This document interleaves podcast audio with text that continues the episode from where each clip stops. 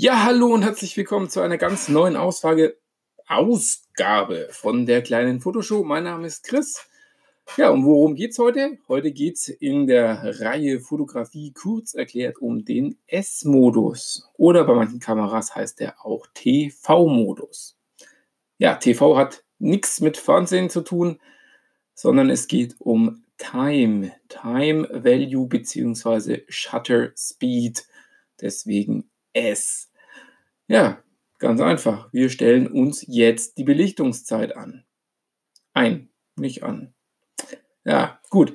Ähm, was heißt das denn? Ja, in der letzten Fotografie kurz erklärt Reihe hatte ich äh, ja schon gesagt, dass die Blende die Lichtmenge bestimmt, die auf den Sensor kommt und die Kamera die Belichtungszeit einstellt für mich einer der wichtigsten Modis, äh, um kreativ zu fotografieren, weil für mich Tiefenschärfe bzw. Unschärfe in der Tiefe ähm, eigentlich mit zu einem ja, irgendwie professionellen Bild gehört.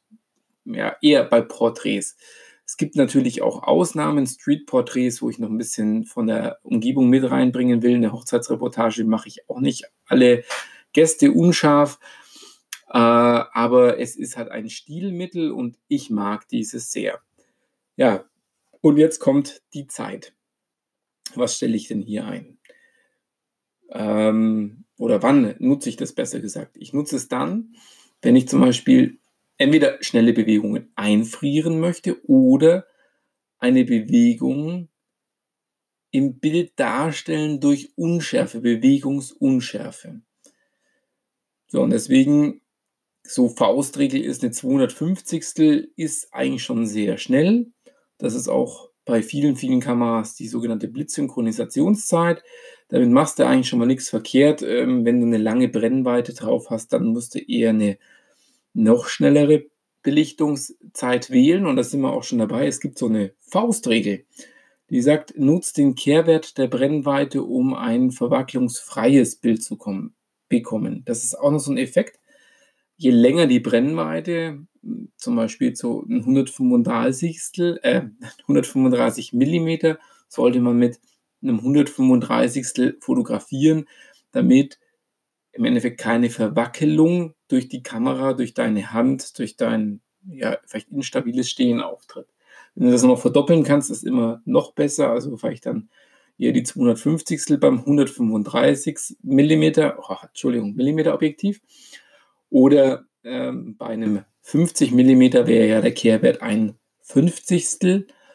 Ähm, dann, wenn du ein Hundertstel nimmst, dann kannst du da schon scharfe Bilder machen.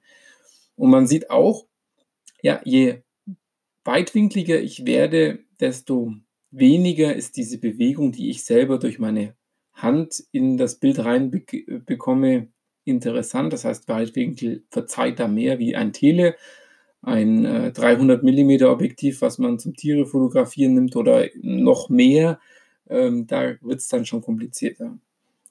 Noch wichtig für euch, äh, wenn ihr mit einer Crop-Kamera fotografiert, wenn ihr diese Faustregel anwendet, ihr müsst leider dann ähm, die Brennweite mit eurem Kopffaktor multiplizieren und das dann in den Kehrwert setzen. Das wäre bei einem 50, bei einer 50 mm, wenn ich das schon wieder falsch sage, äh, Brennweite wäre das dann ungefähr 75, wenn ich den Kropffaktor von 1,5 dazu nehme und dann im Kehrwert ein 75. Bei einer Micro Four Thirds wäre bei 50 mm, wenn wir schon bei, einem, bei 100 mm Kleinbild äquivalent und die müssten wir nehmen und die dann auf ein Hundertstel runtersetzen. Ja, ähm, jetzt habe ich aber eigentlich nur erklärt, wie kriege ich verwacklungsfreie Bilder und dieses Thema kreative Stilmittel einsetzen. Ähm, wie kriege ich denn jetzt Bewegung eingefroren? Ja, hier kann ich eigentlich nur sagen, je schneller, desto besser. Ein Tausendstel rennende Kinder, die musst du richtig schnell erwischen. Da musst du die Blende aufreißen, da musst du viel Licht auf den Sensor bringen, damit du mit dieser kurzen Belichtungszeit eben arbeiten kannst. Und bevor du jetzt, oh, was muss ich da jetzt Blende einstellen, sagt der Kamera, ich möchte ein Tausendstel haben. Sie wählt dann die Blende und sie wählt den ISO für dich und du kannst Bewegungen einfrieren.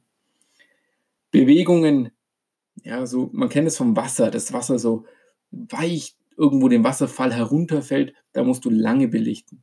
ähm, meistens länger, als du mit der kleinsten Blende machen kannst. Also eher so zwei, fünf, zehn Sekunden. Das heißt, da brauchst du auch ein Stativ und einen sogenannten ND-Filter. Einen Filter, der dann äh, Licht nochmal zusätzlich wegnimmt, wie so eine Sonnenbrille. Ja, kannst du dir vorstellen, Sonnenbrille davor ist ein ND-Filter. Ähm, es fällt weniger Licht überhaupt aufs Objektiv und damit kannst du noch längere Zeiten belichten. Das ist also das, was ich am S- bzw. TV-Modus deiner Kamera einstellen kann. Also immer nutzen, überlegen, möchte ich irgendwas kreativ machen? Habe ich vielleicht ein Model, auch das, das springt gerade, also da möchte ich vielleicht dann auch noch schneller ähm, belichten als ein 250. Da gehe ich eher in die Tausendstel in, rein. Je nachdem, was auch deine Kamera kann. Äh, moderne DSLM-Kameras können häufig bis zu einer 3 oder 4000 also richtig, richtig schnell. Früher waren wir da mit einer 500 Sekunde schon begrenzt. Da sind wir heute nicht mehr. Kamen dann später Kameras mit einer Tausendstel, das können sie alle. Und ich glaube sogar, dass meine Olympus eine Zehntausendstel Sekunde belichten konnte, aber da bin ich mir jetzt nicht ganz sicher. Wenn es totaler Quatsch ist, dann schreibt mir. Ah, ja, apropos Schreiben. Ähm, ja, meine, meine bevorzugte Social Media ist ja, wie ihr wisst, Instagram. Und ähm, da gibt es jetzt ein neues Profil von mir. Ich war äh, demnächst, demnächst, demletzt war ich auf einem Workshop und habe da nochmal ein bisschen People-Fotografie gemacht und ich habe in der Vergangenheit auch schon People gemacht, aber ich fand immer, das passt nicht so in mein Feed rein. Mein Feed ist so ein bisschen eher alltägliches Fotografieren, ein bisschen Natur, ja, so ein bisschen, wo bin ich gerade, was mache ich, da versuchen coole Bilder zu machen, weniger mit dem Fokus auf Menschen. Und ähm, deshalb habe ich mich jetzt entschieden, dass es neben The Underline Photo Nerd auch The Underline Photo Nerd Underline People gibt. Ähm, Link findet ihr aber alles auch in meinem Hauptaccount in The Photo Nerd. Da ist oben im Profil der Link auf das andere Profil. Ja, damit wäre ich heute schon am Ende mit dieser neuen Episode von äh, Fotografie kurz erklärt. Und ich freue mich auf die nächste Episode. Und ich wünsche euch ganz viel Spaß beim Fotografieren. Ich hoffe, das bringt euch so ein bisschen weiter. Es erklärt ein bisschen was. Und wenn ihr mir mal Feedback geben würdet, egal ob über Instagram oder ja, am besten über Instagram, dann würde ich mich super darüber freuen. Bleibt nur noch zu sagen, geht raus, macht Bilder, Motive gibt es überall. In dem Sinne, bis bald, euer Chris. Ciao!